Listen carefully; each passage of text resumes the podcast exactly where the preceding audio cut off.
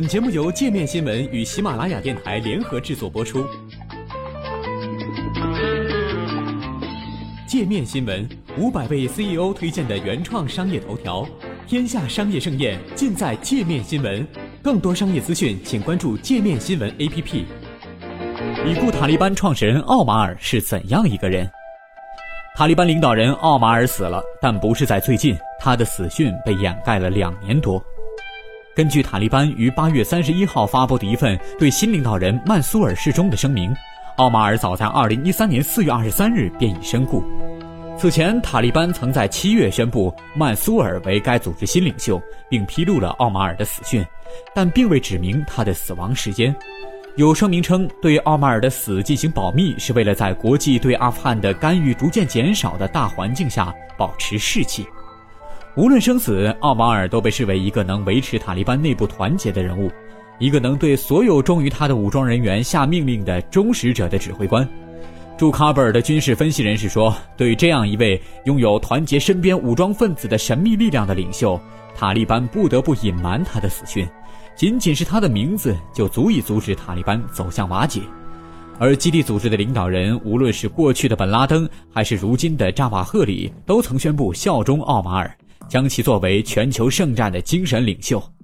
奥马尔的死让人们对塔利班与阿富汗政府之间的和谈前景充满疑虑。失去了共同的领袖，谁能代表塔利班的众多派系说话呢？美国国防大学研究塔利班的权威人士哈桑·阿巴斯说：“塔利班的第二梯队领导人中，没有谁的信用或是形象能填补奥马尔走后留下的空缺。从出自无名村镇的毛拉。”到阿富汗战争中因反抗苏军而负伤失去右眼的独眼将军，再到掌管阿富汗塔利班政权的领导人，奥马尔为何受到追随者坚定的拥护？美国有线电视新闻网国家安全分析师彼得·伯根称，奥马尔最有可能被记住历史的事，就是他在九幺幺事件后拒绝向美国交出本拉登。在塔利班内部，他这样解释说：“伊斯兰教告诉我们，当一个穆斯林请求庇护时，就给他庇护。”永远不要把它交给敌人，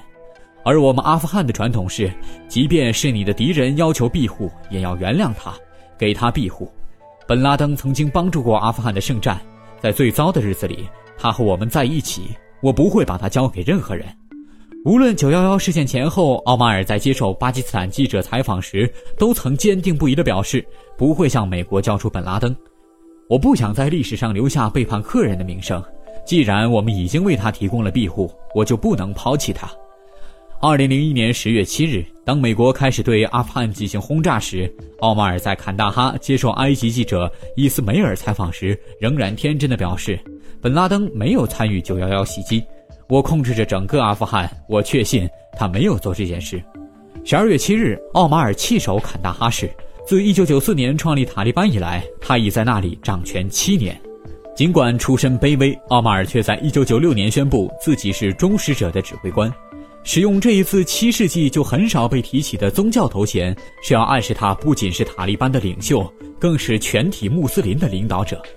为了巩固自己在世界历史中的穆斯林领袖形象，奥马尔还将自己包装为先知的披风。传说中，这件披风是一件宗教遗物，曾被先知穆罕默德穿过，千百年来一直保存在坎大哈。几乎从未公诸于世。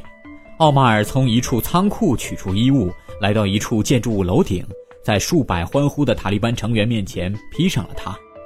然而，CNN 的彼得·伯根写道，在自命不凡的同时，这位塔利班领袖也非常狭隘。在控制阿富汗的五年中，他很少拜访自己的首都喀布尔，因为他将其视为类似圣经中索多玛和俄摩拉的罪恶之城。奥马尔几乎对外部世界毫无理解，而他还是宗教正统性的囚徒。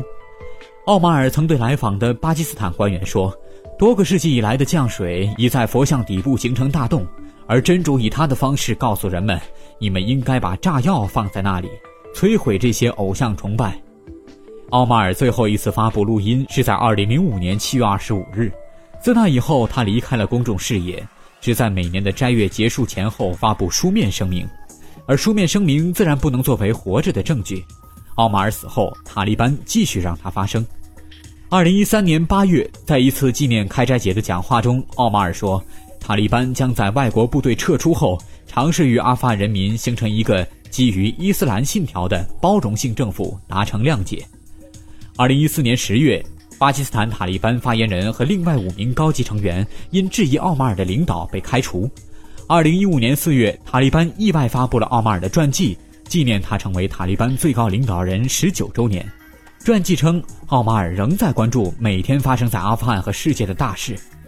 二零一五年七月，所谓的奥马尔支持与阿富汗政府进行和平谈判，并称谈判是达成结束外国部队占领这一目标的一种正当方式。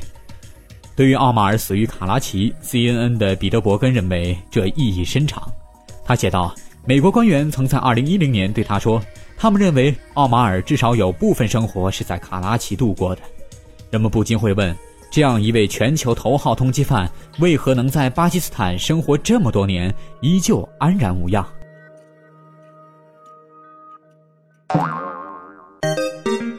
还想了解更多世界各地的商业趣闻，请关注“界面天下”频道微信公众号“最天下 The Very World”。